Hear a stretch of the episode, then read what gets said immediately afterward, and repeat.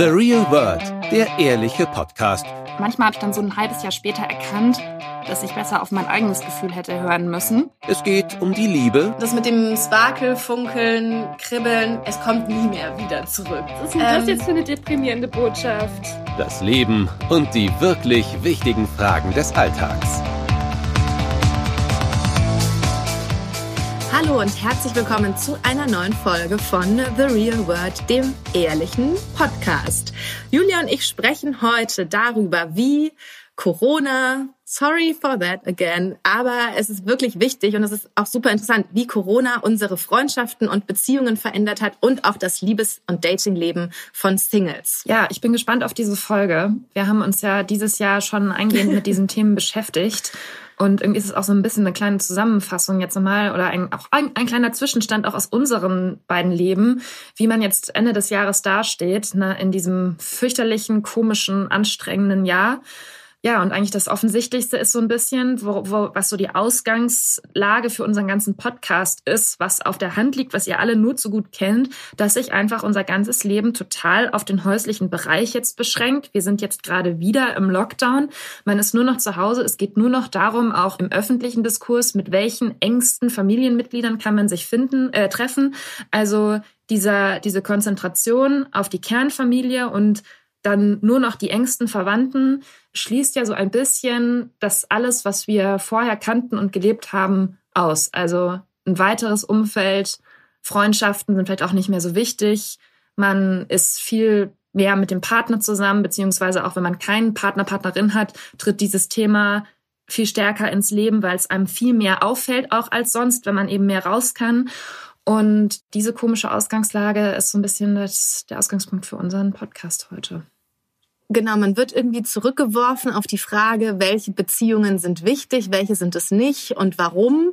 Was wünsche ich mir eigentlich? So, es wird alles so ein bisschen offengelegt oder wurde es und da bietet sich natürlich auch so das Jahresende ein bisschen an, darauf zurückzublicken, was dieses Jahr, also so ein Prozess passiert ja auch nicht von heute auf morgen, aber dieses Jahr, es ist jetzt ja fast ein Jahr, hat natürlich ähm, da jetzt schon so Prozesse in Gang gebracht, die, glaube ich, für viele ein paar Erkenntnisse gebracht haben. Und da haben wir auch da habe ich auch ganz konkrete Zahlen mitgebracht, anhand derer wir das auch mal, glaube ich, ganz gut einsteigen können und das besprechen können. Da du mir jetzt schon mehrfach diese Zahlen und Beweise angeführt hast, schon im Vorfeld zu dieser Folge, möchtest mhm. du vielleicht einfach damit direkt mal loslegen? Was sagst du, sollen wir mit den Paaren oder den Singles anfangen? Fang mal mit den Paaren an. Immer mit den Paaren.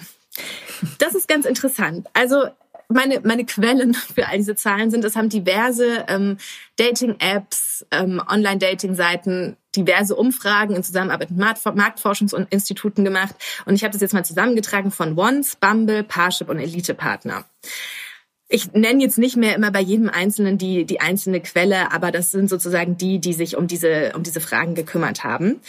Und. Ich kann das ja auch nochmal verlinken in den Show Notes dann. Genau. Und bei den Paaren gab es dann einen ganz interessanten, einen ganz interessanten, ein ganz interessantes Fazit am Ende. Und zwar war es für gefestigte Paare, also für, ich habe es in meinen Notizen alte Spießerpärchen genannt.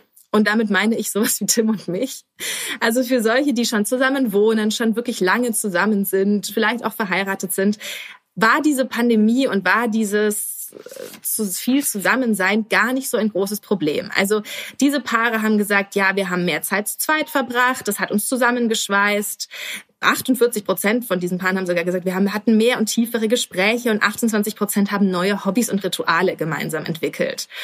Und das kann ich sagen, stimmt auch für Tim und mich. Wir haben auch zum ersten Mal in unserem... Aber was für Hobbys denn? Nee, keine, wir haben keine Hobbys entwickelt. Wir haben jetzt in unserem zehnjährigen Beziehungsleben zum ersten die ersten Male zusammen gekocht. Wow. Aus der Not heraus. ja.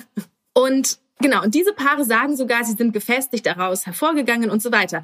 Ganz interessant ist auch junge und frische Paare, also die noch so heiß verliebt waren, unter einem Jahr zusammen, zwischen 18 und irgendwie 24, 25 alt. Auch die sagen, sie sind, also die sind zu 24 Prozent von denen sind zusammengezogen, sei es auch aus der Not heraus oder aus dem Bedürfnis so, okay, wir wissen nicht, wie oft wir uns noch sehen, treffen dürfen außerhalb eines Haushalts. Wir machen das jetzt fix. Aber auch für die hat es sozusagen positive Effekte gehabt und es einfach beschleunigt sozusagen, was schon da war. Kritisch ist allerdings, und das fand ich wirklich interessant, Paare, die so, so drei Jahre ungefähr zusammen sind. Also schon eine Weile zusammen, No More Sparkle, aber halt auch noch nicht komplett gefestigt sind.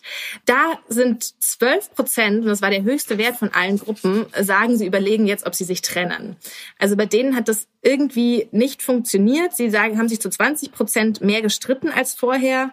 Ja, und überlegen jetzt tatsächlich mehr als jedes zehnte Paar überlegt, ob es sich trennen soll. Und waren da irgendwelche Begründungen angegeben? Nein. Nein, die, das liegt jetzt bei uns, das zu begründen. Aber ich, das zu interpretieren. Ich äh, glaube, also für mich war halt so das Ding, dass ich mir gedacht habe, okay, wenn du halt so was wie zehn Jahre zusammen bist und so weiter, dann dann denkst du jetzt so, okay, Gott sei Dank habe ich alles in trockenen Tüchern. Gut, dass ich nicht mehr daten muss. Das ist jetzt ja alles super schwierig. Ich bin jetzt schon wahrscheinlich, ist man dann ja, wenn man schon so lange zusammen ist, ist man Anfang, Mitte, was auch immer, 30 und denkt sich so, okay, das ist es jetzt eben, das ist alles in Ordnung so, wir haben zusammen gekocht, das klappt auch, gut ist. Und wenn du aber so drei bis fünf Jahre und dann kommen halt so diese, ich meine, wir hatten das ja auch Streitereien und so weiter, aber ich kann mir vorstellen, dass du dann noch mehr in Frage stellst, shit, ist es das jetzt? Soll es das jetzt gewesen sein? Muss ich mich jetzt darauf sozusagen für immer, für immer einigen? Verstehst du? Also ich dachte mir, dass das vielleicht so die psychologische Dynamik ist, die da irgendwie, irgendwie dahinter, hintersteht. Also, dass quasi die frisch Verliebten diesen Honeymoons-Status quasi ausgenutzt haben und dass der denen das äh, verstärkte Zusammensein auch leichter gemacht hat. Und dass dann, wenn diese, diese erste Verliebtheit sich schon ziemlich abgenutzt hat, nach drei bis fünf Jahren, ähm, wo ja auch in vielen Beziehungen so ein bisschen eine kritische Phase ist, vor allem wenn man noch jünger ist, ähm, dass man dann so ins Grübeln kommt. Ja, es ist interessant. Ich hätte halt ehrlich gesagt gedacht, dass Paare, die schon länger zusammen sind, gerade in dieser Corona-Zeit jetzt einander ein bisschen auf den Keks gehen. Ja. Also, und auch so eine Angst davor haben, dass sie quasi in dieser Beziehung für immer gefangen sind. Ja. Also deswegen finde ich das total interessant. Es ist auch, also es, ähm, Lisa Fischbach ist ja die Psychologin von Elite-Partner und sie hat zu diesem Thema ähm, in diesem Kontext gesagt, dass diese Corona-Krise jetzt tatsächlich so eine Art Katalysator oder Brennglas auf das war, was sozusagen eh schon da ist. Und dass das aber bei Paaren, die lange zusammen sind, oft was ist, also wenn du lange zusammen bist, dann schätzt du ja auch irgendwas an deiner Partnerschaft. Du bist ja nicht ohne Grund so lange zusammen. Und sie sagt eben, bei diesen Paaren war es dann so, da wurde dann noch mehr sozusagen das Augenmerk darauf gerichtet, okay, das ist stabil, was wir haben. Wir schätzen das jetzt umso mehr wert und nutzen das jetzt einfach produktiv, indem wir mal mehr miteinander sprechen und wie auch immer. Und das eben aber bei Paaren, wo das alles noch nicht so gefestigt ist, sozusagen durchaus Stress entsteht. Sie hat es genannt, Stress durch zu viel Nähe und zu viel Alltag. Mhm. Ja, weil, also ich habe mir auf meinem Zettel als erstes unter dem Punkt Beziehungen Liebe hingeschrieben Belastungsprobe wegen fortwährender Stresssituationen. Deswegen würde mich jetzt auch nochmal interessieren, ob die Paare, die da jetzt befragt wurden, im Großen und Ganzen bei deinen Umfragen, ob da Angaben gemacht wurden, ob die Familien hatten oder ob das eher sich nur wirklich auf die, ob man das gar nicht weiß. Also es gab dann sozusagen immer extra Befragungen sozusagen zwischen Paaren, die Kinder haben, wo dann aber mehr so Sachen geklärt wurden, wenn man schon ein Kind hat, hat es jetzt sozusagen Auswirkungen auf die weitere Familienplanung gehabt, dieses Corona-Thema. Ah, okay. Da war ganz interessant, dass, ähm, dass sieben Prozent der Paare gesagt haben, wegen Corona, also der Paare, die aber noch kein Kind haben, wegen Corona haben sie sich jetzt dafür entschieden, den Kinderwunsch anzugehen. Dass aber Paare, die schon ein Kind haben, dass da fast zehn Prozent gesagt haben, eigentlich wollten wir ein zweites Kind, aber wegen Corona, wir haben uns jetzt aktiv dagegen entschieden. Ah, das, das waren Sinn, sozusagen ja. die Sachen. Und was Lisa Fischbach auch noch gesagt hat, was sozusagen für einige Paare ein Problem war, dass diese Nähe nicht selbstbestimmt war. Also dass man nicht selber gesagt hat, ich will jetzt so viel Zeit mit dir verbringen. Und jemand, der sehr selbstbestimmt ist und sehr eher unabhängig und so weiter, für, für diese Paare war es natürlich noch problematischer, dass sie das nicht selbst in der Hand hatten, was jetzt mit ihnen und ihrer Zeit zusammen passiert. Ja. Aber da gibt's natürlich auch Leute, denen macht sowas nicht aus. Die, ich habe auch eine, im beruflichen Kontext habe ich, weiß ich noch, kürzlich mit einer einen Termin gehabt und sie meinte so, oh, wir sind jetzt immer zusammen, aber das macht uns gar nichts aus. Es ist jetzt so passiert und wir freuen uns total, dass uns das jetzt so passiert. Also das ist halt auch sehr individuell, wie das äh, Paaren da damit geht. Ich könnte mir halt vorstellen, je größer die Belastungen, die du durch Corona jetzt erlebt hast, sei es jetzt im beruflichen, wirtschaftlichen Kontext, also dass zum Beispiel einer seinen Job verloren hat oder in Kurzarbeit auch nur war und dann die ganze Zeit zu Hause war und sich vielleicht auch so ein bisschen ja, nutzlos gefühlt hat, weil die normale tägliche Aufgabe weggefallen ist. Es sind ja vielfältige Probleme, die damit einhergehen konnten und auftauchen konnten. Oder dass jemand auch total überarbeitet war, weil er zum Beispiel in einem Krankenhaus gearbeitet hat und für sonst nichts mehr Zeit hatte. Dass je schwächer wahrscheinlich diese Auswirkungen, das ist eine Theorie jetzt von mir, ähm, waren in einer Beziehung auf die einzelnen Leute, dass desto besser das wahrscheinlich auch noch funktioniert hat am Ende. Das, was ich jetzt hier habe, sind natürlich auch alles nur so grobe Prozent- und Durchschnittswerte und so weiter. Und da sind natürlich diverse individuelle Fälle nicht, nicht abgedeckt. Aber trotzdem ja. ähm, fand ich diese, diese Tendenz ganz, ganz spannend. Ja, das finde ich auch interessant. Ich habe noch heute einen Artikel gefunden, das wollte ich dir noch unbedingt erzählen, dass ausgerechnet auch in China die Scheidungsraten total nach oben gegangen sind, mhm. weil ähm, also in einer Provinz Shaanxi, ich habe es bestimmt jetzt nicht richtig ausgesprochen, ähm, äh, haben dann im März die ja, Standesämter quasi wieder geöffnet und sofort waren Tausende von Scheidungsanfragen da. Und dann war das eben auch so ein großes Thema auf verschiedenen Social Media Websites und so weiter, wo sich dann eben Leute äh, gemeldet haben und geschrieben haben. Also das erste, was sie nach dem Lockdown wollen, ist eine Scheidung, weil sie es mit ihrem Partner oder ihrer Partnerin einfach nicht mehr aushalten. Ja, das fand ich auch so ganz interessant, dass da eben doch das auch, wenn man eben in so einer Krisensituation ist, natürlich, wie wir es schon gerade gesagt haben, durch ganz viele individuelle Probleme dann auch, die vielleicht aufgetaucht sind, dass man so denkt, Mist, ich lerne diese Person jetzt von einer ganz anderen Seite kennen. Ich sehe, wie der oder die sich in einer Krisensituation verhält und mit dieser Person möchte ich eigentlich nicht mehr länger zusammen sein. Dann kann ich auch selbst alles stemmen. Dann kann ich auch alleine sein oder ich kann auch alleine für die Familie sorgen, wenn ähm, ich so wenig Unterstützung von dem anderen beispielsweise bekomme oder ich sehe, dass dieser Mensch einfach so wenig belastbar ist in einer schwierigen Situation, dass man eben nicht zusammen durch so eine Krise geht, sondern ja so sein eigenes Ding macht, auch vielleicht so ein bisschen und so ähm, eben sich nicht auf den anderen vermag einzustellen. Ja, das würde dann ja auch bedeuten, dass es, dass diese Krise eine Chance war oder ist, den anderen mal von der Seite kennenzulernen oder die Beziehung von der Seite kennenzulernen, was man sonst nie hätte. Genau. Also sonst hat man Ablenkungen und alles wird überdeckt vom Alltag und von all dem Grundrauschen, was da so ist. Und dass das jetzt eigentlich eine total gute Gelegenheit ist. Das ist doch auch in so ähm, Weltuntergangsfilmen oft so, mhm. dass jetzt zum Beispiel die Protagonistin erst mit so einem bisschen doofen Schnösel zusammen ist und dann kommen die Aliens und erobern die Welt und dann merkt sie, dass der Schnösel eigentlich nur sich selbst rettet und irgendwie blöd ist und dann verliebt sie sich in den, der sich opfert für die Menschheit. Ja. Das heißt, wir müssen total dankbar sein, dass Corona jetzt dieses alles alles weggewischt hat und uns auf unser aufs Skelett der Beziehung zurückgeworfen hat. Mhm. Wirklich große Dankbarkeit verspüre ich da. Nein, aber ähm, ja, ich glaube schon, dass man das, das hat man ja am Anfang, als das alles losging mit der Pandemie, gar nicht so gedacht, wie weitreichende Auswirkungen das eben auch auf die zwischenmenschlichen Beziehungen einfach hat, das Ganze. Und je länger das geht, desto schwieriger oder auch desto besser wird natürlich manches. Das ist nämlich schon spannend, wie da auch die Umfragewerte sind und ähm, wie sich das so entwickelt. Und auch gerade jetzt in der, in der momentanen Situation mit diesem ganzen Weihnachten und so weiter, wie das wieder geregelt wird, da muss man sich ja auch wieder fragen, wer ist mir eigentlich wichtig in meinem Leben? Wie arrangiere ich das alles? Also es ist ja, bist ja quasi gezwungen, durch die Regelungen nochmal ganz genau deine einzelnen Beziehungen im Leben zu hinterfragen. Ist es bei dir so?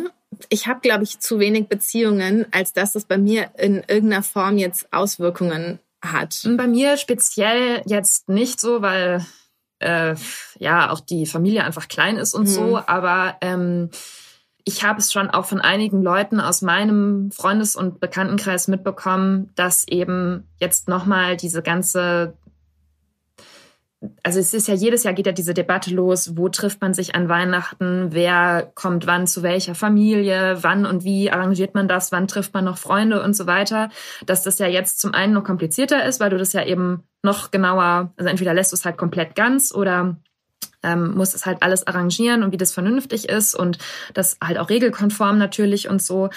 Aber gerade durch diesen Aspekt, dass du eigentlich auch sagen kannst, nee, ich bleib zu Hause, ich möchte mich gar nicht mit euch treffen, das hat ja nicht immer auch nur was mit ähm, ich halte mich an die Corona-Regeln zu tun, sondern es kann ja auch ein bisschen eine Flucht sein, zu sagen, okay, zum Beispiel, ich möchte mit meiner kleinen, neu gegründeten Familie alleine an Weihnachten zu Hause sein. Ich möchte mich gar nicht mehr diesem großfamiliären Stress aussetzen. Genau, das möchte ich nämlich auch mal sagen, weil ich, ich finde, man, äh, also jetzt immer dieses große Drama und oh Gott, man darf nur noch mit plus vier Leuten aus vier Haushalten und die Kernfamilie und dies und das. Und ich kann halt nur sagen, ich habe die vergangenen wahrscheinlich 30 Weihnachten mit unter zehn Leuten verbracht. Und ähm, seitdem ich auch in Berlin wohne, fällt ja auch bei mir komplett dieses am ersten Weihnachtsfeiertag die Großeltern und am zweiten noch irgendjemanden besuchen ja auch weg. Und ich kann immer nur sagen, ja, ich habe manchmal so dieses, wenn ich so Bilder auf Instagram von Großfamilien sehe, denke ich mir, oh schön. Aber das, nur dann denke ich mir das. Und an Weihnachten und so, wo ich echt dann immer nur mit meistens meiner Mama und ähm, früher war es Tabs, jetzt wird es Ami sein, bin, das ist richtig schön. Der Hund, für alle, die jetzt nicht wissen, wer Tabs oder Ami sind. Das sind die Hunde meines in meinem Leben. Das ist wirklich schön. Und man kann schöne Weihnachten verbringen ohne zehn Haushalte. Und ähm, das konnte man auch schon vorher. Und vielleicht ist das jetzt auch wirklich eine Chance, zu, das mal auszuprobieren. Und es ist so, die ersten Male, wo ich am ersten Weihnachtsfeiertag nirgendwo hinfahren musste, das war so angenehm. Ich musste bei meiner Oma immer um halb elf Mittag essen und solche Sachen. Und das war ja auch eh, man gucken. Wir haben das wird auch jedes Jahr früher in dieser Geschichte. früher war es dann so halb, halb zwölf, jetzt ist es schon halb elf. In meinen Gedanken wird es auch immer schlimmer, so im Rückblick. Um neun Uhr mussten wir Mittag essen. Und das ist, also probiert es mal jetzt aus und seht es. Ich, also ich hasse es, wenn Leute sagen, du musst das positiv positiv sehen, was du eigentlich blöd findest. Und ich bin darin auch nicht gut. Aber jetzt bin ich halt mal der nervige Mensch, der sagt, seht das mal positiv und macht euch echt gemütlich. Und vielleicht werdet ihr euch nächstes Jahr wieder danach sehnen, dass ihr das so machen könnt. Ja, und ich muss auch sagen, mm, also ganz in Deutschland ist es ja eigentlich so, dass dieses nach über Weihnachten nach Hause fahren auch immer eigentlich als so ein bisschen was Nerviges dargestellt wird. Also ich erinnere nochmal an unsere vorherige Folge, in der wir über die ähm, Pokerbeat-Serie über Weihnachten nach Hause geredet haben und auch so diverse Bücher, in denen das eigentlich immer so ein bisschen als oh wie stressig und dann für alle Verwandten was kaufen und wie doof und es ist ja alles so blöd und eigentlich mag man Onkel Peter gar nicht und dann muss man aber trotzdem mit dem Gans essen und so weiter. Und deswegen hat es mich auch so leicht verwundert, dass das jetzt so eine gesamtgesellschaftliche Aufgabe geworden ist, an Weihnachten zu ermöglichen, dass man irgendwelche entfernten Verwandten noch sehen kann. Also klar, jetzt wirklich entfernte nicht, aber eben schon die in der, in der äh, also dass dieser Fokus auf die Familie so extrem jetzt uns allen eingetrichtert wurde. Wir müssen alles dafür tun, dass man an Weihnachten Onkel, Tante, Oma, Opa und so weiter sehen kann. Ich, vielleicht ist jetzt ein ganz guter Moment, dass wir über die äh, Singles sprechen. Ja. Also dass ich kann, wenn man sich das jetzt anhört und sich denkt, ja, okay, was redet ihr da? Aber ich habe weder dies noch das und ähm, ich habe auch wirklich eine Freundin, die jetzt Weihnachten ganz alleine verbringen wird. Oder wir haben sogar zwei, wir kennen sogar zwei Leute, die, das, jetzt wirklich ähm, an Heiligabend auch alleine bleiben werden. Ich kann nur, ich mir ist übrigens kürzlich bin ich darüber gestolpert, als ich noch YouTube gemacht habe. Ich habe tatsächlich vor fünf Jahren oder so mal ein Video gemacht, was man als Single an Weihnachten alleine wie man diese Tage rum, rumbringt. Ah, okay, das können wir euch auch nochmal verlinken. Das ist auch cool. Das sind auch wirklich ganz, also es war so, sollte lustig sein, es ist so mittel, aber es die Tipps so sozusagen als Essenz, so dass man das wirklich durchplant, was genau man macht. Ähm, das kann so ein bisschen helfen, glaube ich. Aber das wird es ja dieses Jahr wahrscheinlich schon auch einfach mehr geben, dass Leute wirklich irgendwie alleine sein werden an Weihnachten. Und das ist auch ganz interessant, weil wenn wir jetzt nochmal gucken, so was hat Corona mit Beziehungen gemacht, was hat Corona denn auch mit dem Datingleben oder mit Singles gemacht? Besonders die 18- bis 29-Jährigen sagen, dass der Wunsch nach einem Partner bei ihnen extrem gestiegen ist. Oh yeah. Also dass sie, das ist ja gerade so dieses Alter, wo man eigentlich vielleicht noch gar nicht so sehr irgendwie sowas Ernsthaftes sucht. Und dass das jetzt aber tatsächlich sehr, ähm, sehr beschleunigt wurde durch, durch Corona.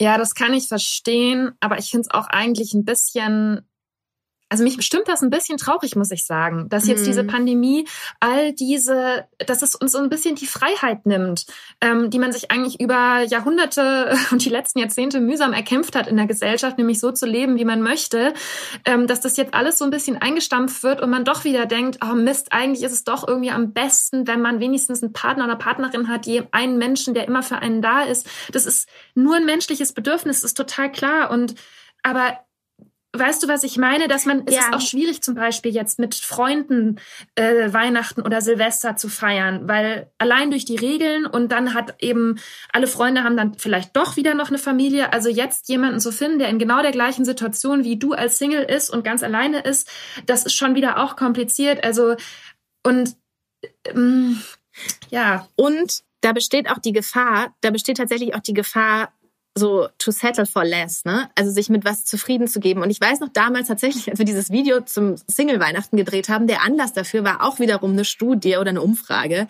wo gesagt wurde, dass ähm, Leute, die vor Weihnachten Single sind, dass es denen ganz oft, dass die sich ganz oft sozusagen Leute daten, die sie sonst im Rest des Jahres gar nicht daten würden, weil es ihnen einfach nur darum geht, Weihnachten nicht alleine zu verbringen. Und auch jetzt sagen halt mehr als 50 Prozent der Singles aktuell, dass sie Angst haben vor Einsamkeit rund um Weihnachten. Und da besteht halt immer die Gefahr, dass du dich dann auf irgendwas einlässt, was du eigentlich gar nicht willst oder auf jemanden, der eigentlich so gar nicht das ist, einfach nur, weil du Angst vor dieser Einsamkeit hast.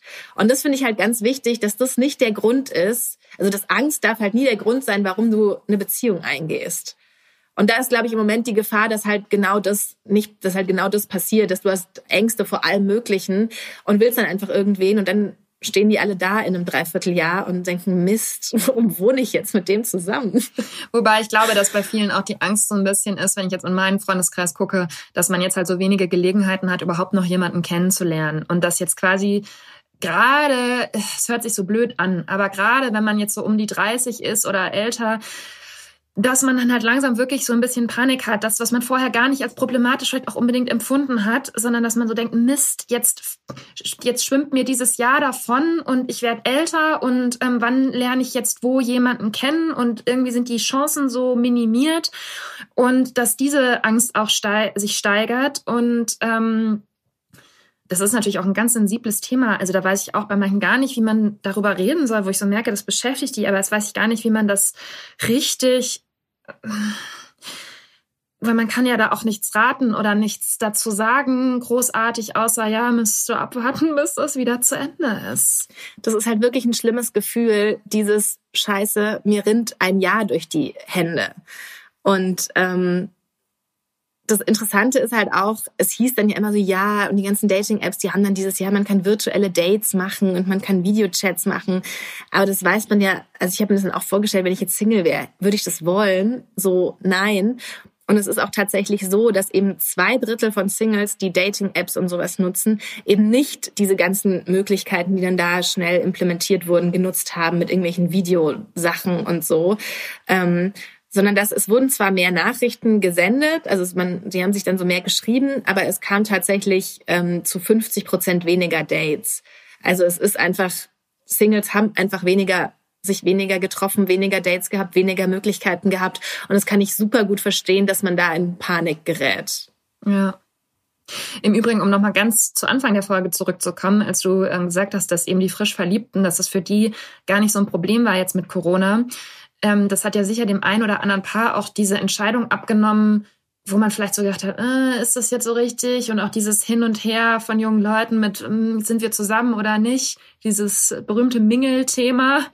Nicola kennt es nur zu gut. Ähm, oder also aus beruflicher Sicht. Auch aus privater Sicht. auch aus privater Sicht.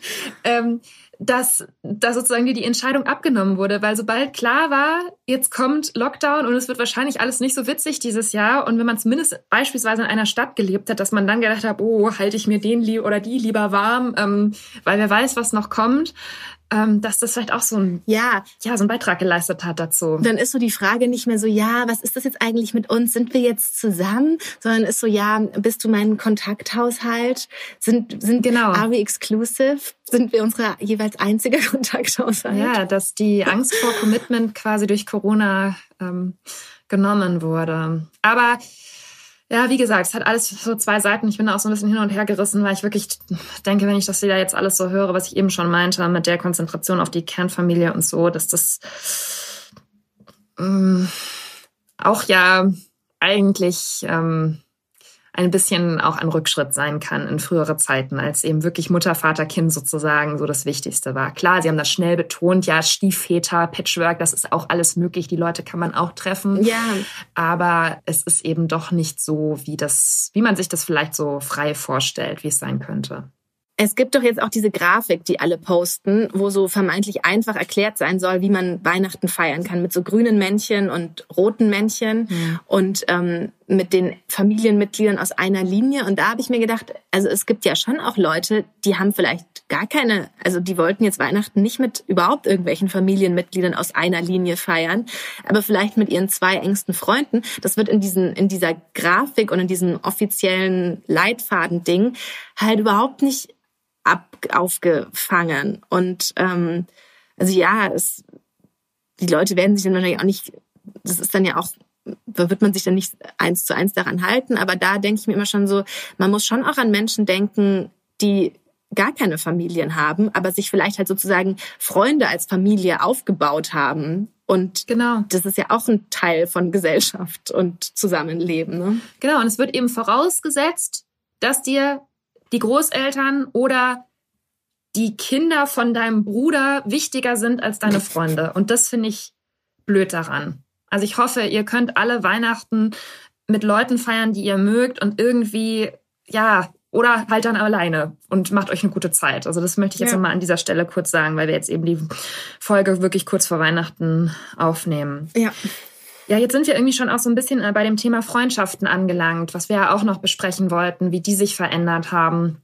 Und ich hatte dann neulich auch ein Gespräch mit einer Freundin, die halt gesagt hat, ihr ist in diesem Jahr nochmal klar geworden, wer eigentlich ihre wirklich echten Freunde sind und dass sich auch der Kreis derer, mit denen sie regelmäßig Kontakt hat, verkleinert hat.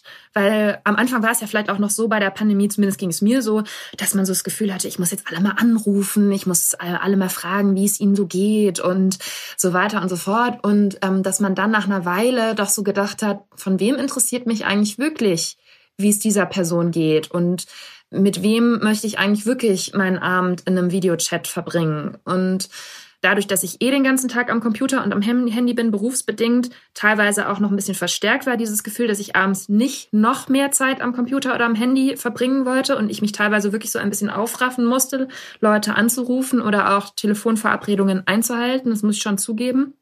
Aber dass das anderen offensichtlich auch so ging, die jetzt vielleicht nicht so viel ähm, Handykonsum haben, dass man sich so gefragt hat, ja, mit wem will ich jetzt eigentlich noch darüber reden oder mit wem kann ich auch in so einem Telefonat überhaupt ein ehrliches Gespräch führen? Ne? Also mit wem geht's jetzt nicht nur laberababa über äh, Corona und dies, das und Regelungen und wie doof ist eigentlich alles, sondern mit wem hat man auch so eine Ebene, dass man ein normales Gespräch führen kann und auch vielleicht ja, also dass auch vielleicht Sachen, die nicht so toll sind, dass man die dann auch ausspricht, anstatt sozusagen vor dem Hintergrund der Pandemie über alles so hinwegzugehen. Ja, also für mich war in manchen, und das waren vielleicht auch gar nicht Freundschaften, sondern so Bekanntschaften, aber also Leute, mit denen man irgendwie Kontakt hat, da ist mir in so ein, zwei Fällen ähm, fand ich es immer, wusste ich mal so gar nicht, wie ich damit umgehen soll, wenn die mir dann so Sachen erzählt hat wie, ja, ich habe jetzt ein Date mit dem und dem und ich treffe mich jetzt aber noch mit dem und dem zum Sex und ich war immer so, Gott, was? Warum? Und wie wie, und dann, ja, ich verstehe schon, du bist eher, dann wurde ich mal so dargestellt, als wäre ich ängstlich, also als wäre ich überängstlich und ich fand sie aber total unverantwortlich und dachte, oh Gott, ich kann, das kann ich, kann ich mir nicht vorstellen, das so zu machen. Und die hat mir dann auch eine Einladung zu ihrem Geburtstag vor noch so ein paar Wochen, kam dann plötzlich so eine Massen WhatsApp-Nachricht mit, Tanzhaft. ja, ich werde 30 und lasst uns ganz viel trinken und meinen Geburtstag feiern. Und dann hat auch niemand aus in dieser Gruppe und dann haben alle so GIFs geschickt von betrunkenen Frauen und keiner hat überhaupt irgendwas gesagt, dass das vielleicht nicht so angebracht ist. Und da dachte ich echt so, okay, ich kann jetzt eigentlich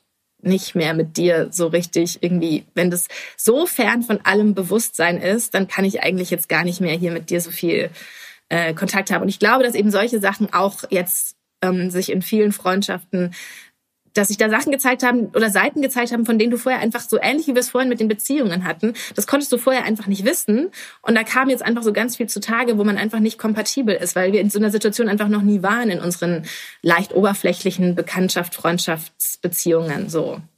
Ja, und dann ist man ja auch teilweise richtig schockiert und weiß auch gar nicht, wie man dann, wie du es gerade beschrieben hast, wie man jetzt reagieren soll, wenn du feststellst, dass jemand sich offensichtlich oder keine Veranlassung sieht, sich jetzt an die Regeln zu halten und irgendwelche Corona-Partys schmeißt. Also das ist doch was soll man da machen, außer Kontakt abbrechen letztlich? Ich habe einen Artikel gelesen von Dolly Alderton, der ähm, Schriftstellerin, Podcasterin, ähm, die geschrieben hat ähm, über ein Problem. Da ging es jetzt zwar um Schwestern, die unterschiedliche politische Ansichten haben. Die eine ist eher konservativ und die andere halt so ein Instagram Lefty äh, und sie mögen sich total gerne, sind auch im Alter zwar ein bisschen auseinander, aber jetzt in diesem Jahr ist ihm eben immer mehr aufgefallen, also natürlich durch die ganze politische Situation, durch die Pandemie, dass sie eben irgendwie politisch da gar nicht auf einen Nenner kommen und wie man da miteinander umgehen soll.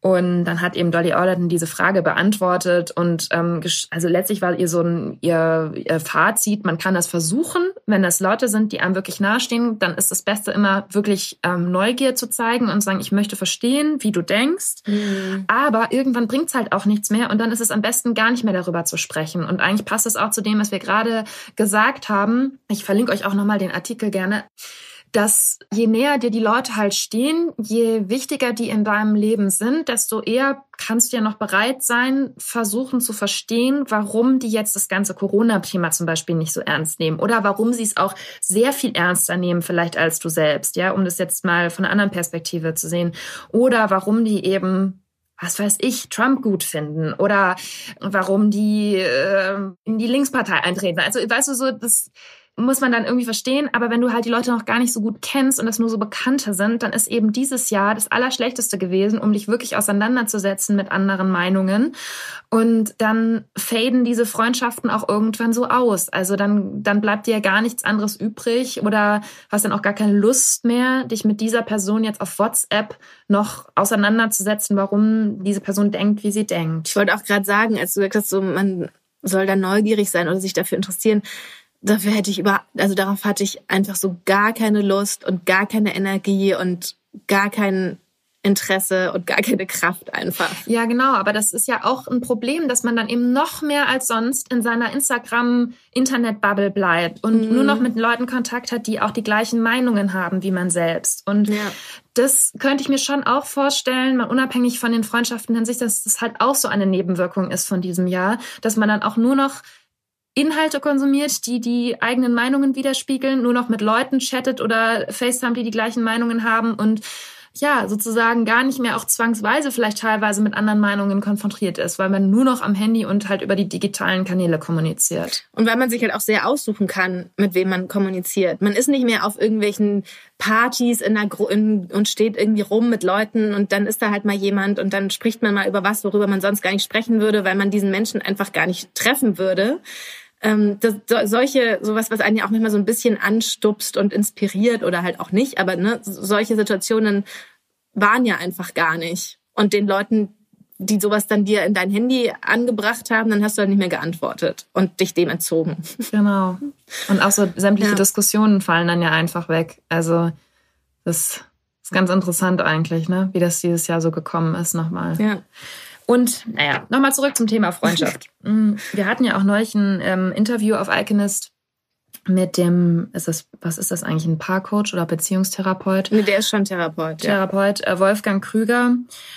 Und in dem Interview, das unsere Kollegin Anna geführt hat, ging es um das Thema ähm, eben auch, wie Freundschaften jetzt eigentlich noch funktionieren können, wenn man sich so noch nur noch so selten sieht er hat dann auch nochmal aufgeführt, dass man sowieso eigentlich nur wenige wirkliche ehrliche Herzensfreunde, wie er es nennt, hat. Also dass man jetzt quasi nochmal gemerkt hat, dass die ganzen Bekanntschaften, dass es eben keine wirklichen Freundschaften sind. Okay, das kann man auch, muss man für sich selber auch so ein bisschen wissen, finde ich, ob man eher ein Typ für drei Freunde ist oder für mehrere Freunde, weißt du? Also. Es gibt ja auch so Bedarfsfreunde, ne? Also man hat ja manchmal jemanden und mit dem macht man halt diese eine Sache mit dem spielt man Tennis oder sowas. Genau. Und dafür ist es halt perfekt. Und für andere Sachen hat man wieder andere Leute. Das ist ja so, man ist ja so ein bisschen aufgestellt, ne? Genau, und eigentlich finde ich das auch nicht so schlecht, dass man so ein bisschen, wenn man so ein bisschen aufgestellt ist und für verschiedene Lebensbereiche auch verschiedene Freunde hat. Also es ist für mich jetzt nicht unbedingt eine automatische Abwertung dieser Freundschaft. Mhm. Aber natürlich ist es so, er nennt das Alltagsfreundschaften.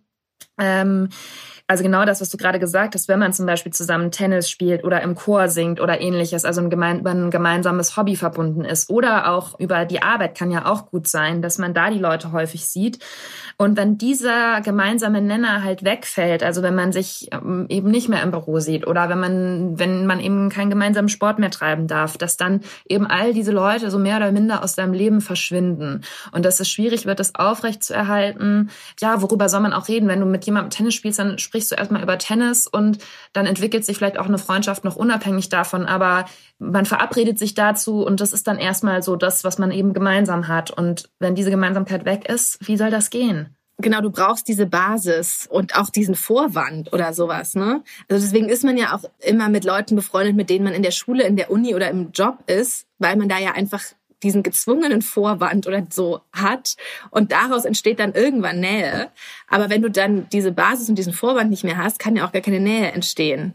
So, weil so, es ist ja sehr selten, dass du jemanden triffst und sagst, ja, wollen wir uns mal auf einen Kaffee treffen. Genau. Also das macht man ja echt selten, ne? Und es ist mir auch bei mir selber schon aufgefallen, dass ich dieses Jahr viel Kontakt hatte mit Leuten, vor allem auch, die ich schon aus dem Studium kannte, also die ich wirklich schon lange kenne und die ich ja dort auch durch einen Zufall eigentlich, weil wir halt das gleiche studiert haben, kennengelernt haben und wo ich aber auch so das Gefühl hatte, die kenne ich schon so lange, die wissen genau, wie ich bin und ja, das ist nicht so anstrengend auch. Da ist dann alles klar irgendwie. Genau. Und wenn man gar kein Thema hat, wenn man jetzt gerade nicht so viel erlebt, worüber man redet, dann redet man halt über frühere Zeiten. Also vielleicht geht das auch viel mit Schulfreunden dann auch so oder also dass man so Leute, die man eben schon, mit denen man schon so way back geht, dass man die halt wieder zurück in sein Leben verstärkt geholt hat. Was ja auch nicht schlecht ist. Das ist gar keine Bewertung, aber das ist eben dann vielleicht auch so eine Komfortfreundschaft ein bisschen, die man dann im Unterschied zu Freundschaften, die vielleicht ein bisschen anstrengender sind, weil die noch mehr Arbeit erfordern. So wie Pommes essen. Was? So wie Pommes essen. Das geht einfach, da weiß man, was man hat. Es bringt einen jetzt vielleicht nicht unbedingt weiter, weil es jetzt keine total neuen Impulse in dein Leben bringt, aber es ist halt gut. Und das braucht man halt im Moment. Ja. ja, doch, aber es stimmt. Anders als das Fenchelrisotto. Ich habe übrigens kürzlich ein Fenchelrisotto gemacht. Das, das finde ich jetzt so unglaublich. Eine neue inspirierende Freundschaft. Mhm. Und hat dir das geschmeckt? Das hat Corona mit mir gemacht. Es hat mir total gut geschmeckt. Weißt du noch, wie waren wir auf so einem Pressedinner? Ja. Da gab es auch Fenchelrisotto. Da hatte ich zum letzten Mal, das ist Jahre her, Fenchelrisotto gegessen. Und jetzt war es ein Rezept in meiner Dinnerly-Box. Mhm. Und dann dachte ich, das kann ich doch niemals selber machen. Ich konnte es total gut. Ich habe sogar überlegt, ob ich heute Abend wieder Fenchelrisotto mache. Also ich muss sagen, es kommt in dieser Folge raus, dass du, dass so deine wichtigste Errungenschaft 2020 ist, dass du kochen gelernt hast, Nicola. Ja, das kann wirklich sein. Du bist endlich eine perfekte kleine Hausfrau geworden. Das ist doch wirklich schön. Ich bin endlich eine richtige Frau. oh man, ja.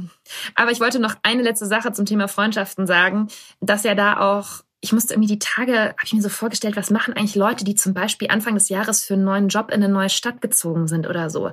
Das ist doch Horror auch, wenn du dann gar keine Chance hast, neue Leute kennenzulernen, richtig? Bei uns im Team ist es beispielsweise unsere Volontärin, war irgendwie so einen Tag bei uns im Büro und dann oder war sie überhaupt einen Tag da? Ich weiß es gerade gar nicht mehr. Doch einen Tag, ne? Ja. Und dann seither ist sie halt nur noch zu Hause gewesen, also dass du dich dann noch nicht mehr in so ein Team einfinden kannst, so richtig. Das ist ja schon was anderes, wenn man sich dann immer nur über den Bildschirm sieht. Und da habe ich so gedacht, das ist echt schlimm und das ist eigentlich für mich genauso schlimm wie diese Angst, Single zu bleiben, wenn man so denkt, eigentlich möchte ich gerne einen Partner und jetzt habe ich gar keine Gelegenheit mehr durch Corona jemanden kennenzulernen. Genauso schlimm finde ich das eigentlich, wenn man so denkt, oh, ich wollte irgendwie zum Beispiel einen Neuanfang starten in einer neuen Stadt. Und jetzt, was ist jetzt? Jetzt hocke ich hier alleine und kenne kein Schwein. Ja, das ist wirklich, das ist auch dieses, wenn wir über die Volontärin sprechen, diese Journalistenschulzeit ist ja auch eine Zeit, die kriegst du nicht zurück. Das sind zwei Jahre. Also eigentlich ist es nur ein Jahr, weil im zweiten Jahr arbeitest du halt ganz normal in den Redaktionen. Du hast ein Jahr und es ist wirklich ein cooles Jahr, wo man eben, wo alle Leute neu nach Berlin sozusagen kommen und du wirklich mit denen dir ein soziales Netz aufbauen kannst, die Stadt entdecken. So war das halt bei mir damals und das tut mir wirklich richtig leid. Das gibt's ja vergleichbar in allen anderen Konstellationen. Auch wenn man, ich habe gestern auch eine kurze Reportage darüber gesehen über äh, Studienanfänger, die wo echt so zwei junge Frauen gesagt haben, oh, ich habe mich so gefreut auf mein Studium und es ging irgendwie um Architektur, wo man ja auch Dinge macht, physisch und so.